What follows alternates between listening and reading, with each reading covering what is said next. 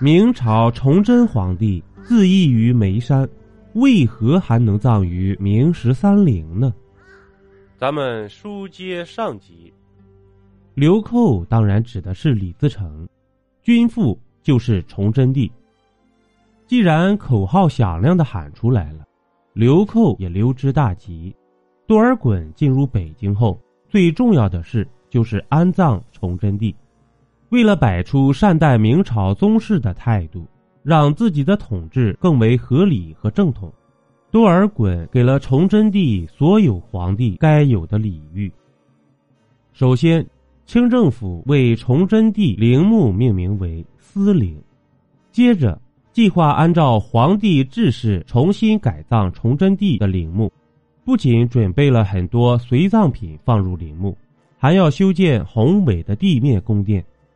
可是实际实行起来，改建皇帝陵还是遇到很多困难。最大的一个问题还是缺钱。后来，清政府从财政拿出建陵所需的大部分钱来，平西王吴三桂又捐银千两，才解决了资金问题。另一个问题是，清政府负责修陵的官员因为担心有人告发他们心向大明，因此不敢又快又好的完成任务，只能拖拖拉拉。顺治帝特地为建陵一事多次发出指示，在他的催促下，司陵得以全部完成。顺治皇帝览奏朱批，司陵作速经营，以奉有旨，该监何得完谢？然为诏等姑且不究，祝即刻期复工，掀开隧道，其语速来春报峻，如在言尾。定行重治。当时满清刚刚入关，反对满人统治中原的汉族人非常多。安葬崇祯帝的这一行为迷惑了不少反对人士，认为满清政府是会善待汉人的。可是他们完全是被表面蒙蔽了。满清政府在大肆宣扬厚葬崇祯帝、善待明朝宗室的同时。也在四处寻找明朝宗室子弟，斩尽杀绝。崇祯帝的三个儿子，太子朱慈朗，三皇子定王朱慈炯，四皇子永王朱慈照，在李自成进入紫禁城时，曾试图化妆逃走，却被李自成俘获。当清军在山海关大胜李自成后。李自成就将三个皇子放走，让他们自谋生路了。太子朱慈朗在外躲藏多日后，看到满清厚葬了自己的父亲，还将断了一臂的太平公主供养起来，还让她嫁了人，生活看上去富足平静。于是，朱慈朗找到长平公主，两人抱头痛哭。清政府却派人抓了他。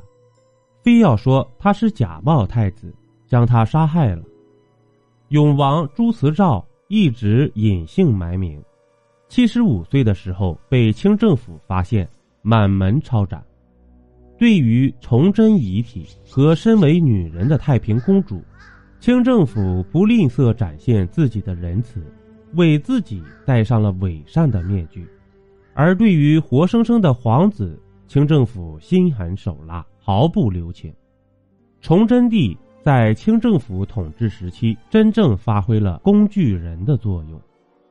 崇祯帝死后，依然为清政府的统治和政权稳定发挥了作用，这也是他能够得以与老祖宗们一起葬于明十三陵的最大原因。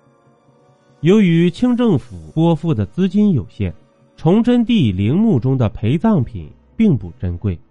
无法引起盗墓贼的觊觎，再加上明朝算是汉人正统，满清过后，地宫也安然的度过了民国的混乱时期。